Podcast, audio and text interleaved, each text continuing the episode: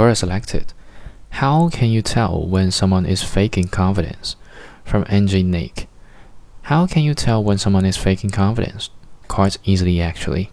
When someone fakes confidence, it is going to show itself as arrogance. The person is going to overcompensate for their lack of confidence big time and so will brag about himself.